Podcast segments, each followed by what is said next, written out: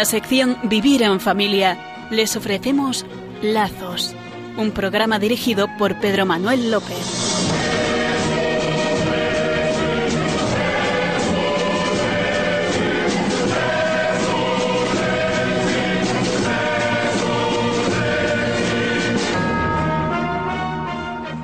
Buenas noches, queridos oyentes de Radio María.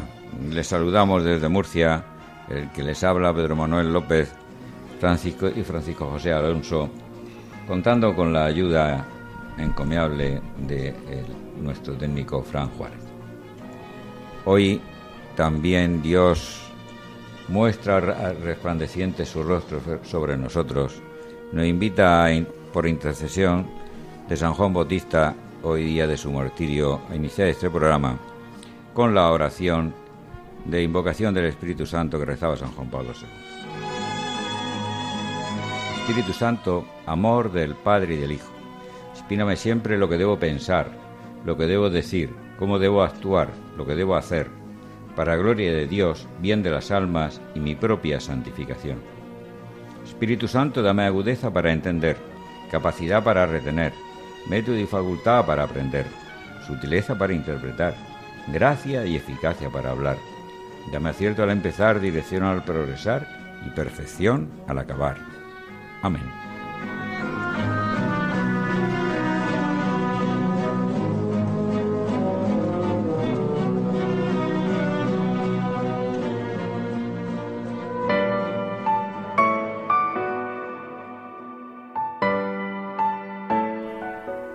Entrando ya en el programa, les recuerdo como en el programa anterior destacábamos la importancia de la preparación al matrimonio según el Código de Derecho Canónico y la doctrina de los papas San Juan Pablo II y el Papa Francisco y en general de todos los papas que han precedido también a estos. En el Código de Derecho Canónico impone a los pastores de almas la obligación de prestar la asistencia y la catequesis de preparación al matrimonio, incluso desde la menor edad. Y señalábamos que la menor edad para la Iglesia se define por la falta de uso de razón. Esto significa que tanto el Código de Derecho Canónico como los papas establecen la obligación de iniciar la preparación al matrimonio desde la más tierna infancia. Decíamos también en el programas anteriores que esta disposición del Código de Derecho Canónico y de los papas sobre la obligación de formar y educar para el matrimonio desde la más tierna infancia se explica hoy más, sobre todo, en función de que la sociedad en la que nuestros hijos que cristianos viven eh, está impregnada de la mentalidad divorcista. Lo que la sociedad de hoy enseña, por desgracia, es más a divorciarse que a mantener vínculos definitivos entre un hombre y una mujer basados en la indisolubilidad, la fidelidad y el amor mutuo. Los cristianos hemos de hacer lo posible en nuestras familias, con la ayuda de Dios, por supuesto, para neutralizar en nuestros hijos esa mentalidad divorcista que tanto nos influye, aún de forma subliminal, sin quererlo, desde la educación de padres a hijos y desde la catequesis en las parroquias. Y añadíamos, como ha dicho Pedro Manuel antes, que esta formación y educación para el matrimonio cristiano debería comenzar no ya desde la más tierna infancia, de hecho, pues comenzaría desde la misma concepción del ser humano. ¿No? Y podemos pensar, bueno, desde la concepción, ¿cómo, cómo vamos a educar en el matrimonio, ¿no, Pedro Manuel? Qué, qué raro es esto, ¿no? Sí, hoy es un hecho demostrado científicamente que el ser humano comienza a desarrollarse en todos sus aspectos, físicos, biológicos, anímicos, intelectuales, desde el mismo instante de la concepción. La vida empieza en todas sus facetas desde el mismo instante en el que el óvulo es fecundado por el espermatozoide. Desde ese instante ya hay una vida humana, de modo que el feto recibe ya influencias anímicas de todo tipo mientras es gestado, y tales influencias, positivas y negativas, tendrán efecto a lo largo de su vida. Podemos traer a colación una investigación de Kuhn y Mitterer publicada en 2010, en la que se concluye lo siguiente que el cambio progresivo de la conducta y de las capacidades de la persona abarca a todas las etapas de la vida desde la concepción hasta la muerte. Así, por ejemplo, estos investigadores constataban que un niño que ha vivido durante la gestación en un país con idioma distinto al materno, tendrá más facilidades para aprenderlo que otro niño gestado en el país donde se habla el mismo idioma de la madre. Está diciendo Pedro Manuel entonces que la ciencia ha demostrado que lo que le pase al feto dentro del seno materno afecta, por tanto, a su posterior desarrollo como persona a lo largo de su vida? En efecto, el amor ágape, es decir, el amor de donación, o el desamor, cuando se da, con que los padres rodean la concepción y la vida fetal del nacituru, va a influir en su vida posterior, para lo que aquí nos interesa, en su relación con las personas de otro sexo, en la elección de la persona con quien casarse, en casarse o no, en su conducta con su cónyuge una vez casado, etc. Pero también en su forma de ser y en sus ulteriores conflictos, internos y externos. Para dejar constancia de lo decisivo de la vivencia del feto en esta primera etapa de la vida para el futuro y especialmente para el matrimonio, futuro o su negativa a celebrarlo, vamos a referirnos a dos trabajos que pueden ilustrarnos. El primero de estos dos trabajos a los que alude Pedro Manuel es referido a la importancia que tiene para el nasciturus el ser aceptado por sus padres, sobre todo por su madre, aunque se trate incluso de eso que algunos llaman embarazo inesperado o no deseado, pero que realmente ni es inesperado ni es no deseado, porque para Dios todo embarazo es deseado. Si no fuera así, no los permitiría. La influencia de las circunstancias de la concepción en la vida adulta del ser humano ha sido también estudiada desde la fecundación llamada heteróloga, que es la modalidad de inseminación artificial que se caracteriza porque el, esperma procede de un donante distinto del marido o del conviviente con la madre. Eh, llamamos la atención, no obstante, querés aclarar, eh, es obligado aclarar antes de seguir que los métodos de fecundación eh, asistida y in vitro, etcétera, no son aprobados por el magisterio de la Iglesia. Según el compendio del Catecismo de la Iglesia Católica, la inseminación y la fecundación artificial son inmorales porque disocian la procreación del acto conyugal con el que los esposos se entregan mutuamente, instaurando así un dominio de la técnica sobre el origen y sobre el destino de la persona humana. Pues bien, en relación con estos trabajos, el primero es de Audrey Kermalbecen, abogada francesa de 36 años, que ha publicado un libro titulado Mis orígenes, una cuestión de Estado. En este libro su autora defiende que el Estado debe tener la obligación de informar sobre la identidad de los donantes de esperma a los hijos concebidos mediante tal esperma anónimo, porque estos donantes terminan siendo padres de sus hijos, al menos desde el punto de vista genético. Y podemos preguntarnos, ¿por qué se empeña esta abogada francesa en que deban ser conocidos por sus hijos genéticos los donantes anónimos de esperma, que por tanto son sus padres anónimos? Pues les resumimos su experiencia como hija probeta. Eh, se, se califica a sí misma así. Ella afirma sufrir la experiencia y que según parece es una experiencia general de los hijos engendrados mediante esperma anónimo. Según parece, la gran mayoría desarrolla problemas psíquicos que tienen su raíz precisamente en el desconocimiento de la identidad de su padre biológico. Y esta abogada mm, desea, no quiere que nadie siga pasando por tales experiencias, de forma que exige al Estado que reconozca el derecho de los concebidos mediante esperma anónimo al conocimiento de la identidad del donante, esto es, que se reconozca el derecho de conocer al padre genético del así engendrado. Ella conoció su concepción in vitro después de estar casada, y resulta que su marido también tenía su origen en una fecundación in vitro.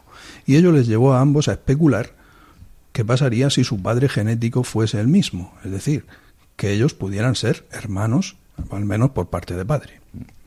la experiencia de Audrey sobre sus orígenes se resume en estas frases que ella misma nos relata. Darse cuenta casi conscientemente de que hay algo que no va bien desde que se es pequeño y descubrir que no es verdad que sea indoloro ser concebido en un laboratorio de una persona distinta a la que te ha educado. Y se pregunta, ¿cuál fue el motivo de contraer matrimonio dos personas con el mismo modo de fecundación artificial? ¿El azar? Bueno, sigue la abogada. Cuando era pequeña no sabía nada. Sin embargo, soñaba con un hombre que llegara y me llevara lejos. Preguntaba continuamente a mis padres si me habían adoptado. A los 23 años elegí especializarme en el derecho bioético, aunque todavía no sabía nada de mi historia. Todo atraía a Audrey hacia el mundo de la probeta. Termina así Audrey. Este es el motivo por el cual nosotros no estamos aquí, en primer lugar, para conocer nuestros orígenes, sino para testimoniar lo duro que es nacer así, porque no hay remedio a todo este sufrimiento, afirma ella. Lo que escribe Audrey, eh, es su vivencia de sufrimiento por no conocer la identidad de su padre biológico. El cristianismo es la buena noticia, que sin saberlo está demandando a Audrey. Que todo sufrimiento tiene remedio, sí hay remedio, Audrey, porque tiene sentido y con él tiene curación. Sobre ello abundaremos después con otros datos sobre este primer periodo de la vida que se inicia con la concepción y respecto del cual la Iglesia ya nos invita a prepararnos según nosotros defendemos para el matrimonio. Sí, porque hemos anunciado una segunda experiencia también real sobre la importancia que tiene la gestación para toda la vida del hijo, y es el estudio de la profesora María Calvo, titulado El matrimonio, incubadora de la paternidad. Este trabajo fue ampliamente comentado por Monseñor Munilla en el programa de Sexto Continente del pasado día 17 de junio de este año 2016. Se trata de un artículo dedicado a destacar la importancia fundamental de la figura del padre para la correcta formación y equilibrio emocional y humano de toda persona, hasta el punto de que el trabajo concluye que la mayor parte de los conflictos personales y los problemas sociales que padecemos tienen su raíz en la ausencia del padre. De este estudio destacamos en concreto los siguientes aspectos. En primer lugar, destacamos, todo según el estudio de, la profesora María Calvo, que todos los años, según datos del Instituto Nacional de Estadística, de cada diez matrimonios que se celebran, siete se rompen. En segundo lugar, eh, se destaca que tras diez años desde que se produce el divorcio de sus padres, solo uno de cada diez niños ve a su padre al menos una vez a la semana y que la desconexión entre padre e hijo a consecuencia del divorcio o de la separación es superior a esta media de, una vez cada diez días si las parejas separadas no estuvieron previamente casadas. La tercera conclusión es que las parejas no casadas no solo tienden a romperse con mayor frecuencia que las que tenían un vínculo matrimonial, sino que además los estudios concluyen que, una vez separadas, el padre se desvincula totalmente de la familia en el 90% de los casos. Es decir, que la mayor parte de los hijos de parejas no casadas y separadas pierden totalmente el contacto con su padre. Sí, y también destaca esta diferencia entre hijos matrimoniales y no matrimoniales tiene su importancia porque la realidad en Europa y en Estados Unidos es la de que aproximadamente Cuatro de cada diez hijos nacen fuera del matrimonio. Y esto no sucede fuera de España solamente. En España también, según el Instituto Nacional de Estadística, la proporción de hijos de padres no casados era del 4,4% en el 81. No ha dejado de crecer hasta el 40,9%, es decir, casi el 41%, alcanzado en el año 2013 estamos tres años después, serán mucho más.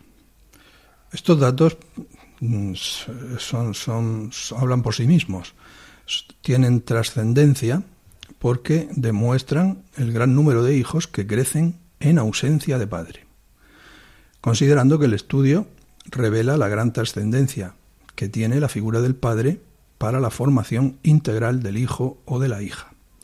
No es lo mismo en absoluto un hijo que crece con su padre que el que crece privado de esta figura esencial, como consecuencia no de su muerte, sino de su ausencia por separación o por otras causas. Veamos algunas conclusiones relevantes de este estudio. Primero, la ausencia de padre está en la base de la mayoría de los conflictos sociales más urgentes, desde la pobreza y la delincuencia hasta los embarazos de adolescentes, el abuso infantil y la violencia doméstica, según datos estadísticos. Ello se confirma con datos precisos según dos fuentes que coinciden y que nos expone este trabajo de la profesora Calvo que comentamos. Una es el sociólogo Duncan Timms de la Universidad de Estocolmo. Este sociólogo realizó durante 18 años un seguimiento de todos los hijos nacidos en Suecia en el año 1953. Pues bien, a intervalos regulares les practicaba un psicodiagnóstico a cada uno de estos 15.000 niños que nacieron en Suecia en 1953. El otro estudio fue realizado sobre un total de 17.000 menores de 17 años en los Estados Unidos. Pues bien, les hacemos partícipes de sus principales conclusiones. Sí, en ambos casos, la primera y más sorprendente. Hace 30 años se pensaba que los motivos principales de las conductas conflictivas de los chicos se encontraban principalmente en la pobreza y en la discriminación. Sin embargo, hoy se sabe que la ausencia de padre está en la base de la inmensa mayoría de estas actitudes asociales. Otros datos que no producen menos sorpresa son los siguientes. El 63% de los suicidios de jóvenes se da entre muchachos sin padre. El 90% de los niños se van de casa de familias sin padre. El 85% de los chicos con desórdenes de conducta proviene de familias con ausencia de padre. El 80% de las violaciones con violencia las cometen chicos de padres ausentes. Los jóvenes sin padre o con padre, con padre ausente ¿eh? protagonizan el 71% del abandono escolar en la enseñanza secundaria. Otro dato, el 75% de los adolescentes en centros de, de desintoxicación no conocen a su padre. El 70% de los jóvenes internados en reformatorios creció en ausencia de padre. Por último, el 85% de jóvenes en, prisión provienen de familias en las que solo estaba la madre. Pero lo más grave es que nos encontramos ante un problema intergeneracional. Los hijos que han crecido sin padre son más proclives a tener hijos fuera del matrimonio y no a querer asumir responsabilidades sobre los hijos que engendran. Estas cifras permiten medir la tragedia personal y social que significa la ausencia de padre. Asegura la autora de este trabajo que para las primeras décadas del siglo XXI, estamos gastando la segunda década, la principal línea divisoria de la sociedad no será el color de la piel, la lengua, la religión, el lugar donde uno vive, etc. Será una cuestión de haber crecido o no con un padre, quien siendo niño recibió el amor y los cuidados de un padre preocupado por él y por su madre, y quien no lo tuvo. Es una situación de tal seriedad que si distinguiera entre los niños que van a vivir con su padre cuando cumplan 18 años y los que no, la población menor de todos Estados Unidos quedaría dividida en dos grupos de igual tamaño. Vamos a pasar ya al canto, recordando que este programa lo hemos dedicado a resaltar la importancia de la preparación al matrimonio desde la más tierna infancia, y como esta postura de la Iglesia resulta científicamente avalada por dos grandes grupos de estudios. En aquellos estudios que demuestran que la educación y el desarrollo a todos los niveles del ser humano comienza desde el instante de la concepción.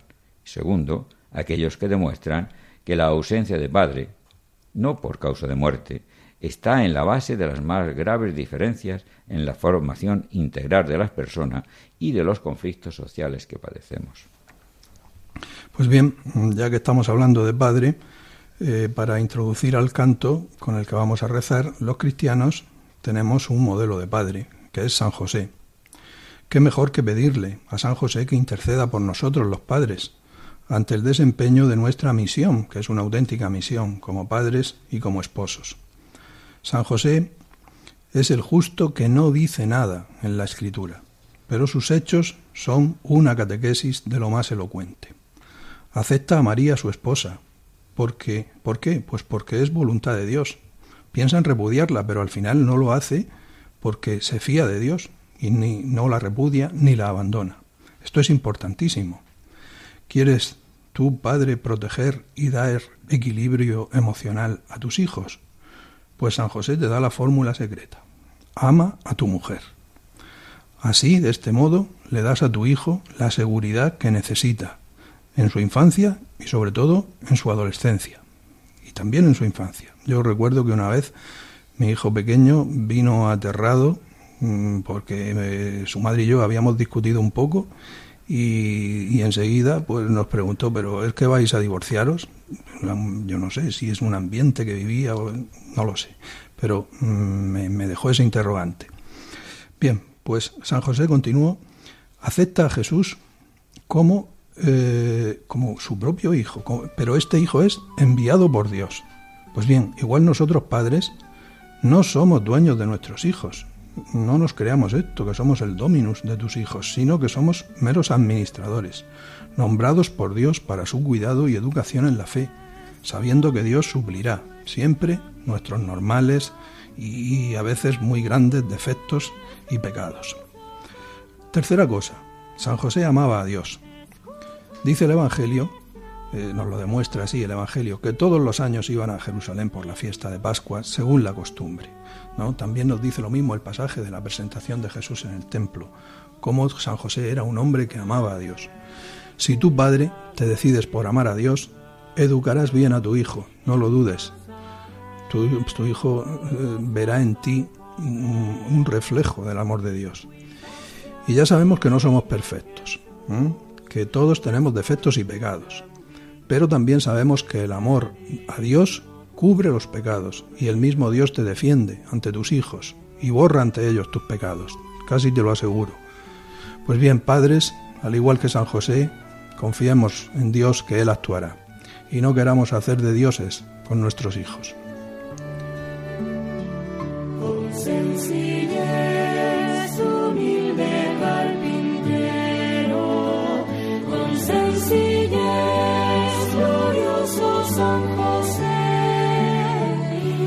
persiste.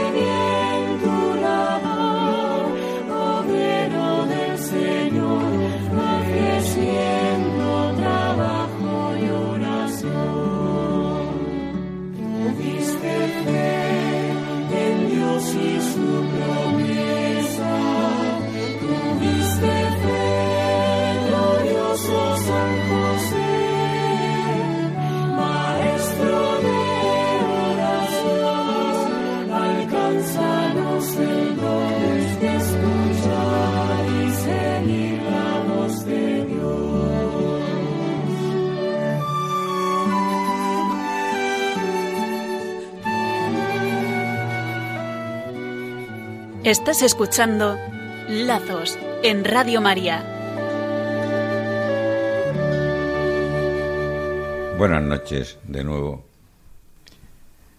En, en este día en que estamos hablando de la paternidad y estamos celebramos la festividad o el martirio de San Juan Bautista, que no fue padre, pero sí primo de nuestro Señor Jesucristo. les invitamos a, después de este espacio del programa que hagan sus llamadas al 91 153 85 50. Y les recordamos que pueden exponernos sus dudas sobre la validez del vínculo matrimonial si su matrimonio está roto a dirección de correo lazos. Y iniciamos esta eh, segunda parte con recordando que el Papa Francisco nos hablaba en diversas ocasiones de la necesidad de la figura paterna. Para animar a los padres a estar con los hijos, miren lo que decía el 27 de octubre pasado en un mensaje de Twitter. Padres, ¿saben perder el tiempo con sus hijos? Es una de las cosas más importantes que pueden hacer todos los días. Pues sí, esta situación, real como la vida misma, produce una carencia en nuestros hijos. Yo creo que los padres estamos más para estar que para ser.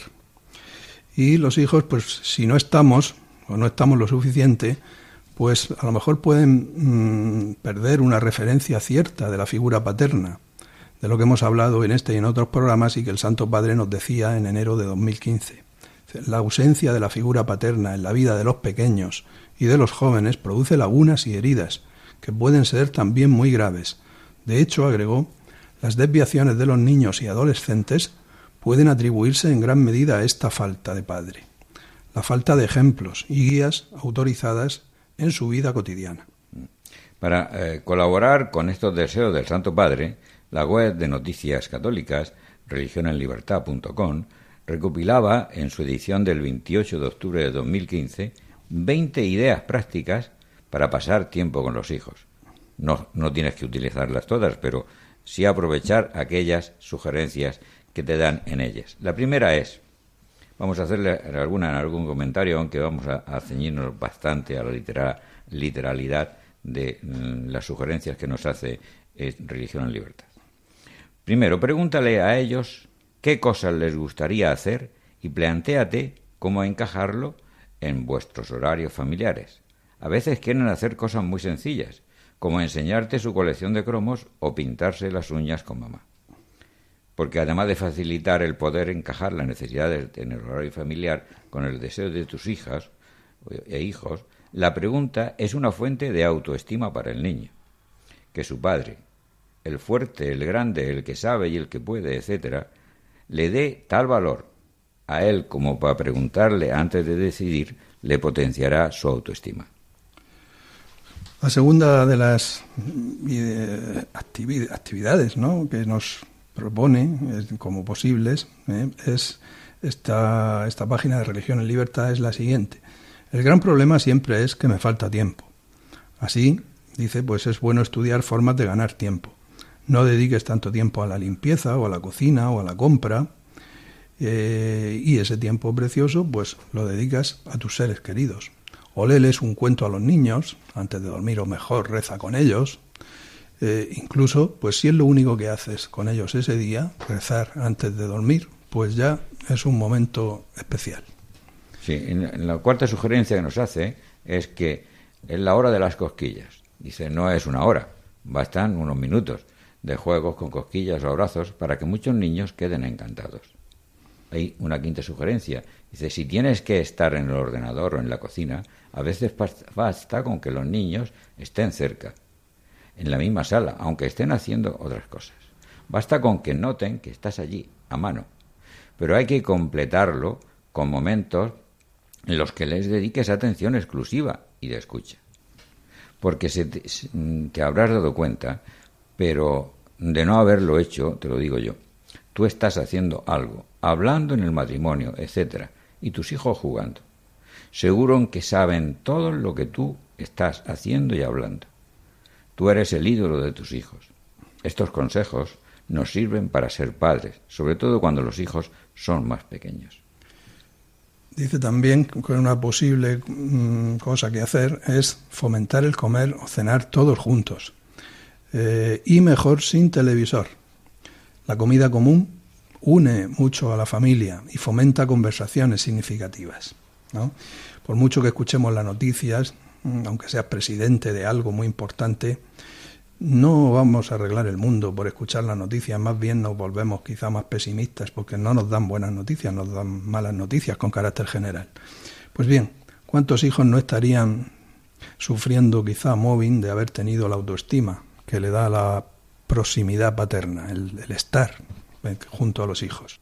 Eh, séptima, si has de salir a comprar algo, pasear al perro o realizar una gestión, llévate a uno de tus hijos.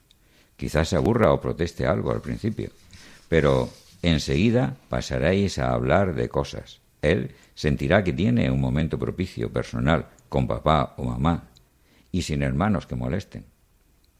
El octavo, en los últimos tiempos, ha crecido la popularidad de los juegos de mesa europeos como el, el Carcassonne o los colonos de Catán, a los que puedes jugar junto padres e hijos, divirtiéndose todos juntos. Los clásicos, como el parchí y el dominó, sigan funcionando muy bien y pueden implicar también a los abuelos. La novena regla es, también es posible jugar a videojuegos en familia, pero habrá que elegirlos bien, tanto el juego como a las horas que se dedican. Muchos juegos breves en la Wii suelen ser idóneos. Los videojuegos no implican igual a chicos de todas las edades y algunos juegos en red quieren demasiado tiempo o son demasiado absorbentes. Bien, entre estas sugerencias, pero por supuesto no, no hay que hacerlas todas, ni mucho menos, dice la siguiente. Es bueno llevar a tus hijos un rato a tu lugar de trabajo, si fuera posible. Ya sabemos que esto quizá en muchos casos no pueda ser. Pues bien, dice el consejo que sentirán que les muestras algo especial, el lugar donde pasas tantas horas, ¿no? que les introduces un poco en el mundo de los mayores. Dice también que hay formas de quedar con tus amigos y salir con los niños todo a la vez, ¿no? Excursiones al campo, un parque, tomar café con amigos junto al parque mientras juegan los niños. Todo este tipo de cosas, pues, pueden servir para unir a la familia y estar con los hijos. Puedes sumar tu deber de pasar tiempo con tus hijos, con tus padres y de pasar tiempo con tus hijos haciéndolo todo a la vez. Vete con los niños a ver a los abuelos. A ambas generaciones les suele encantar. Y ello supone que respetas y honras a tus padres. Tu hijo está aprendiendo a honrarte y a respetarte a ti y a los mayores. Le estás creando un ser interior sano. La tercera eh, sugerencia que nos hace, evidentemente, cada uno para que eh, nos ayude en lo que podamos y que cada uno lo tome con la discreción de juicio que el Señor le permita, dice, muchas familias consiguen convertir la limpieza conjunta de la casa en una aventura familiar, un juego que papás e hijos hacen juntos cierto día de la semana. También sucede con lavar el vehículo. Lo mismo puede lograr con la cocina, al menos en algunas ocasiones especiales, pastitas, pastelitos, ensaladas. Todos estos consejos de esta eh, página web eh, ya cuentan con la protesta en determinadas ocasiones de los niños, pero eso es de posicionamiento, pero no de corazón.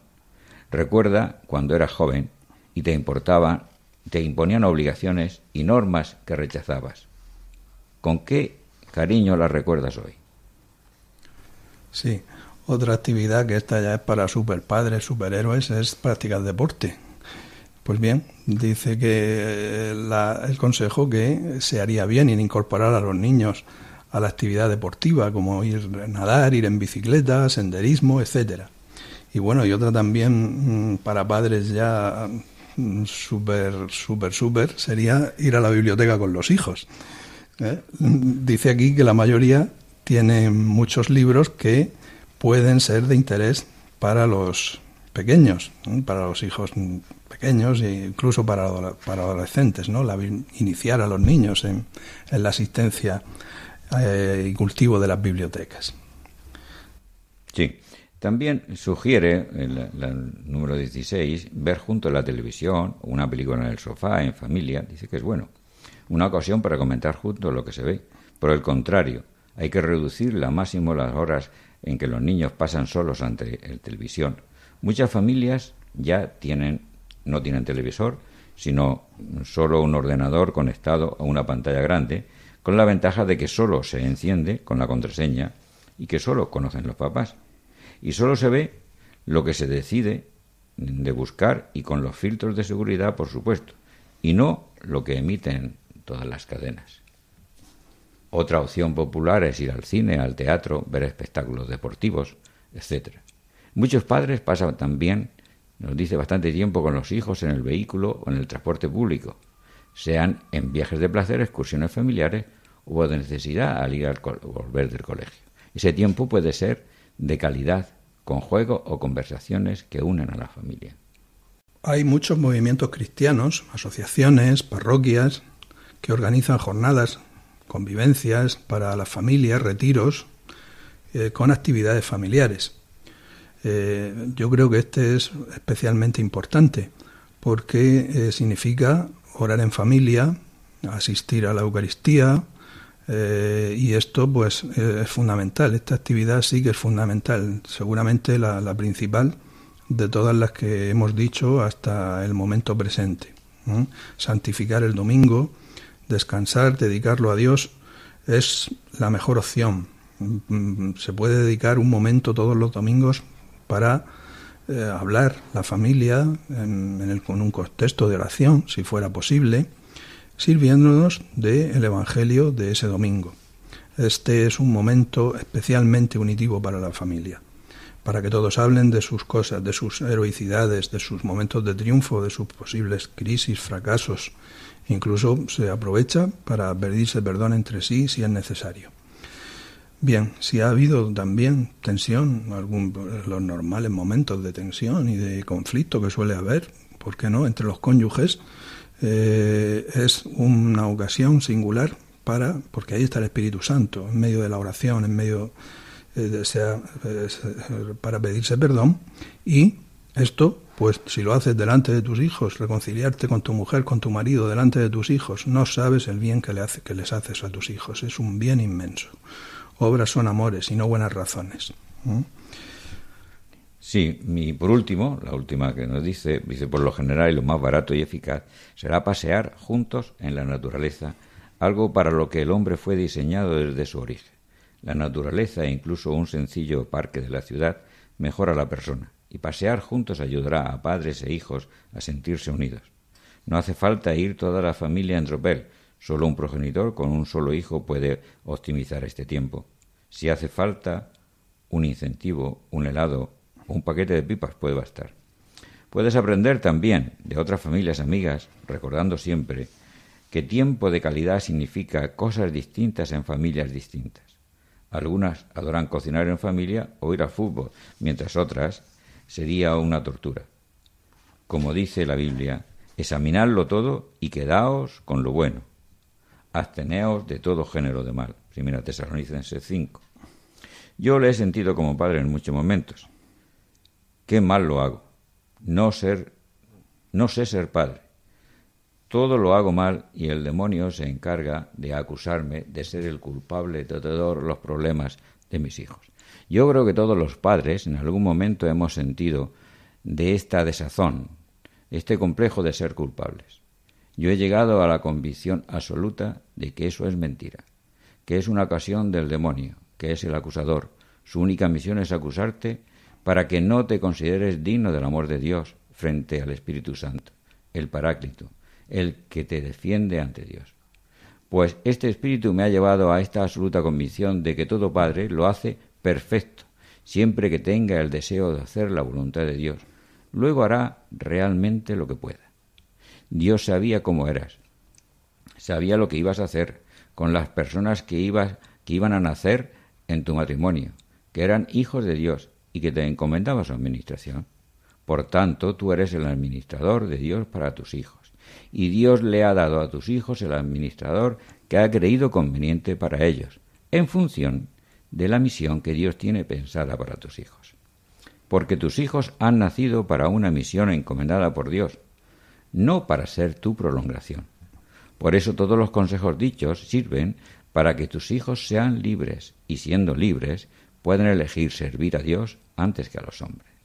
Bendigamos a Dios por el amor que nos tiene con el canto que Francisco nos ha seleccionado en esta ocasión y que nos monita facilitándonos la oración. Pues hoy, como todos sabemos, celebramos la fiesta del martirio de San Juan Bautista. Celebramos la Natividad el 24 de junio y hoy celebramos su martirio.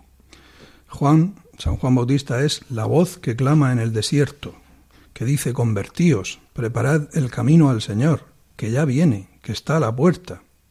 Pues bien, Juan fue encarcelado por Herodes Antipas en la fortaleza de Maqueronte para silenciarlo, porque Juan le denunciaba que vivía en adulterio con Herodías, la mujer de su hermano Filipo, y acabó siendo víctima de la venganza de Herodías y de la falta de integridad del propio Herodes.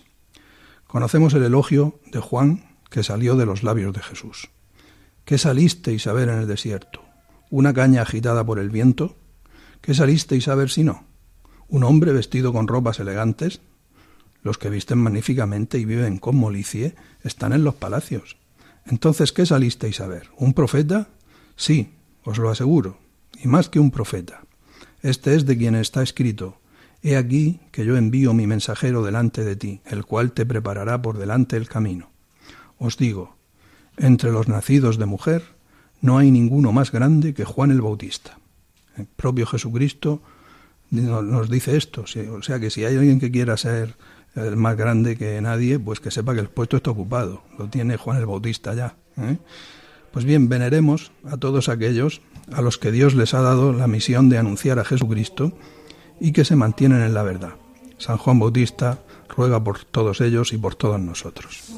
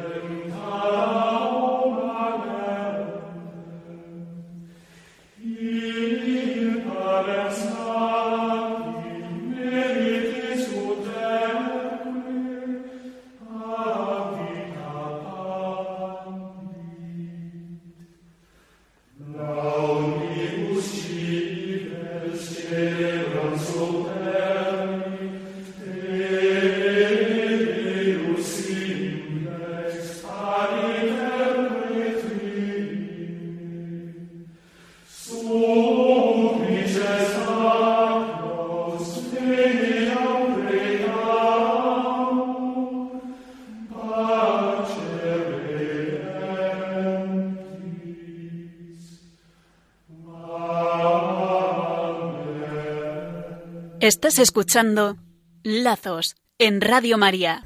Buenas noches de nuevo, queridos oyentes. Eh, pasamos a esta tercera parte del programa en el que les invitamos a hacer sus llamadas al 91 153 85 50.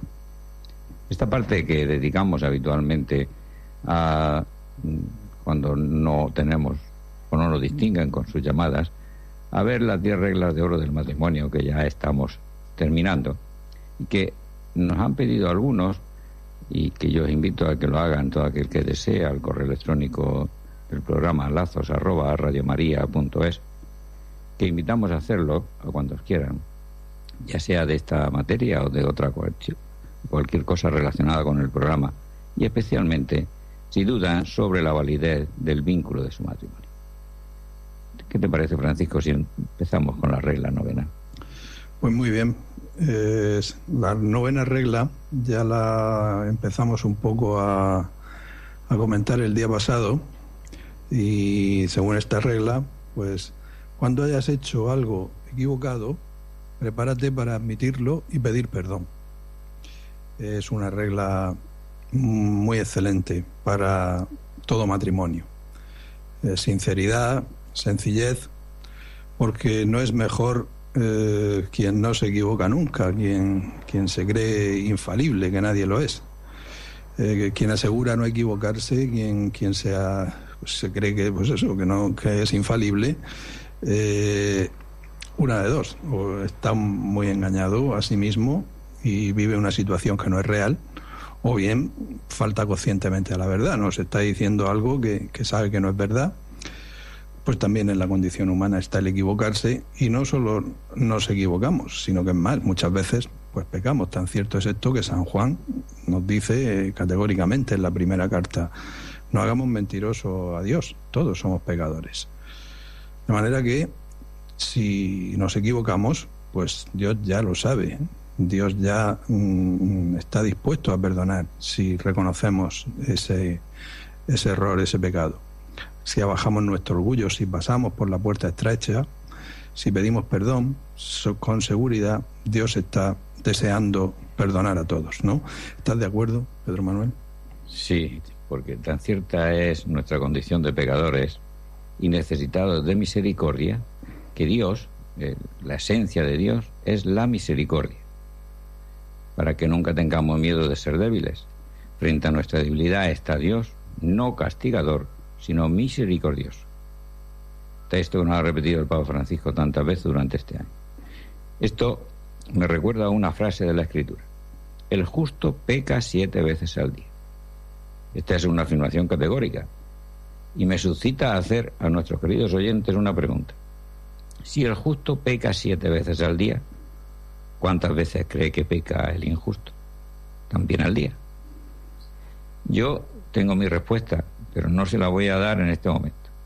Les invito a todos los que quieran a darnos una cifra de las veces que el injusto peca al día. Si esa cifra nos la dan motivada, indicando las razones de la cifra, mejor. Estaremos a sus respuestas en, el mail que les he dicho de, arroba, de lazos arroba. También pueden llamarnos al teléfono 91 153 8550, que es el teléfono habitual del programa. Y en este espacio de llamadas, el próximo día, en el próximo programa, les diré lo que yo pienso, que no quiere decir que sea la respuesta correcta, porque creo que correctas serán todas sus opiniones. Es cuestión de motivarlas que es el motivo de la pregunta, motivar nuestras actuaciones y nuestra vida. Te parece, Francisco, pasamos a la última regla de oro para el matrimonio. Pues muy bien. Mm, ahí va la, esta décima y última regla que dice, dos no pelean si uno no quiere y el que está equivocado es el que más habla cuando uno está seguro de una cosa, no tiene que darle muchas vueltas siempre hay muchos razonamientos. Simplemente se dice y prácticamente no, no se tiene que defender, y mucho menos con gritos y, argumentos persuasivos. Eh, esta regla está relacionada con la segunda, que ya hablamos de ella, cuando decíamos que no, no os gritéis uno al otro, salvo que haya fuego en casa, porque eh, el otro, tu cónyuge, no está para gritarle, sino para ser amado. Todas las revoluciones de la historia han realizado cambios, pero esos cambios han sido a costa de sufrimiento. Creo que tenemos alguna llamada. Sí, nos ha llamado el 91 153 85 50 Guadalupe de Baza. Adelante, Guadalupe. Pues nada, quiere decirle que, como ha dicho usted, que el justo peca, el, justo peca siete veces al día. Pues yo creo que peco más de siete veces. Yo creo que soy injusto. Porque yo creo que peco más de siete veces al día. Sí, sí. Pero el ki no está en el pecado, sino en la misericordia. Eh, ahí está. Eso es verdad. Ahí está. Vamos a dejar que haya más oyentes que nos den su respuesta. ¿eh? Porque nosotros hemos prometido dar nuestra opinión en el próximo programa para que tengan 15 días, que es lo que va de programa a programa, eh, puedan mm, pensárselo y razonarlo. Si se cojan la escritura, fácilmente lo encontrarán la respuesta. Buenas noches, Guadalupe. Buenas noches. Pues sí, estábamos diciendo que las revoluciones, no a propósito de esta regla de que dos no pelean si uno no quiere y el que está equivocado eh, seguramente es el que más habla, pues estaba relacionado con la otra regla de no gritéis eh, unos a uno a otro en el, matrimonio porque tu cónyuge está para ser amado, no para ser gritado. Y a propósito de ello, pues decíamos, Jesucristo entró en el sufrimiento, mm, solo pasó haciendo el bien y a pesar de ello su revolución perdura ya más de dos mil años. Por tanto, te invitamos a amar a tu cónyuge especialmente, incluso cuando es terco o terca, neurótico, neurótica, mm, dictador, dictadora, insoportable a veces, eh, eh, pues sí, pídele al Señor que te, que te dé la, el don de no reprochar, no discutir, no gritar, sino amar al otro tal como es. Y sobre todo cuando es diferente, no intentar cambiarlo. Porque eso es, eso es el amor, ¿no? Cuando es como tú quieres, pues ese es el amor a uno mismo, ¿no? Te amas a ti mismo en el otro. Pero si es diferente y lo quieres, ahí es donde está el amor. Así nos ama Dios.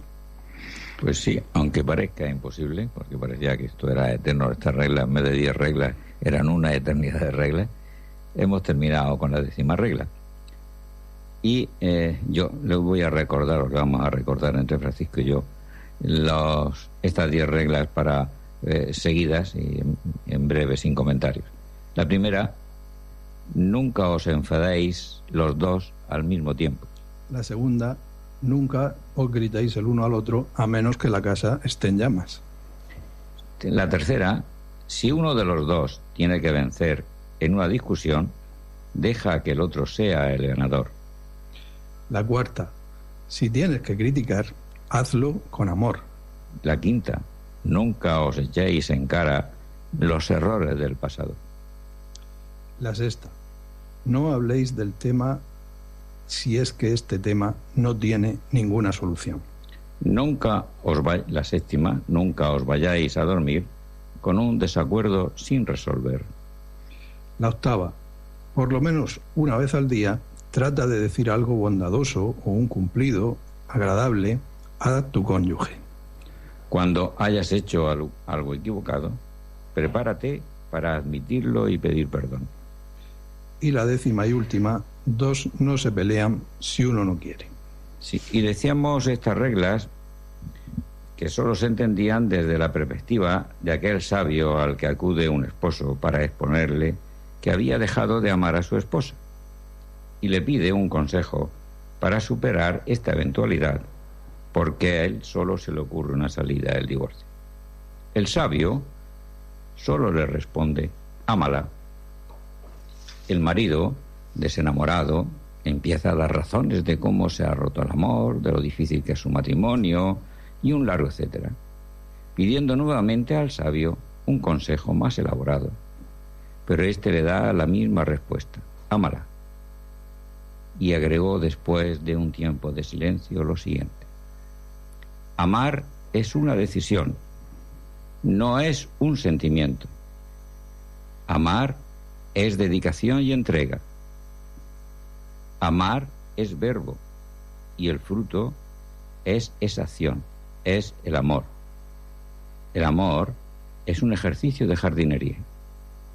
Arranca lo que hace daño, prepara el terreno, siembra, sé paciente, riega y cuida. Estate preparado porque habrá plagas, sequías o excesos de lluvia, mas no por eso abandones tu jardín ama a tu cónyuge, es decir, acéptala, valórala, respétala, dale afecto y ternura, admírala y compréndela. Eso es todo. Ámala.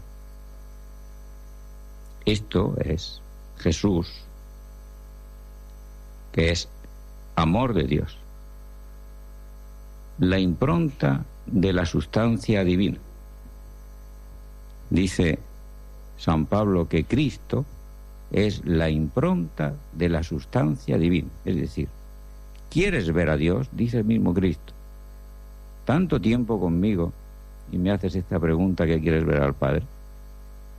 Si me estás viendo a mí, también estás viendo al Padre. Quien me ve a mí ve al Padre. Porque Cristo es la impronta de la sustancia divina. Y esto quiere ser Dios y Cristo en cada cristiano, la impronta de su sustancia. Por eso, en este matrimonio, para arreglar tus lazos de tu matrimonio, para que este lazo esta unión que Dios ha bendecido no se descomponga. Ama, ama en esta dimensión, amas teniendo dentro de ti la impronta de la sustancia de Dios. Y para esto es necesario, en primer lugar, que en tu libertad tú quieras que Dios actúe en ti. Estamos llegando al final del programa de hoy. El, esperemos que podamos ayudarles en la medida de nuestras posibilidades. Y yo lo que diría hoy, lo primero es no tirar la toalla. Pide ayuda. Si no sabes componer el lazo, ve a dónde se sabe, saben componerlo. Pide ayuda a alguien que te quiera bien y que te diga la verdad, no te adule, y te diga lo que quieres oír. Y si tu matrimonio está roto, si tu sacramento sigue permaneciendo y dudas sobre la validez de este, de este sacramento, de este vínculo matrimonial, te invitamos a, a que nos lo digas y nos pidas la ayuda que consideres, que estamos a tu disposición para ello. Y ya solamente nos queda una cosa, pedirle que recen por nosotros, que recen por los voluntarios de Radio María, que recen por esta emisora y por las intenciones del Papa Francisco. Que el Señor nos bendiga, nos guarde de todo mal y nos lleve a la vida eterna. No dejen de continuar en la sintonía de Radio María, la radio de la Virgen. Buenas noches.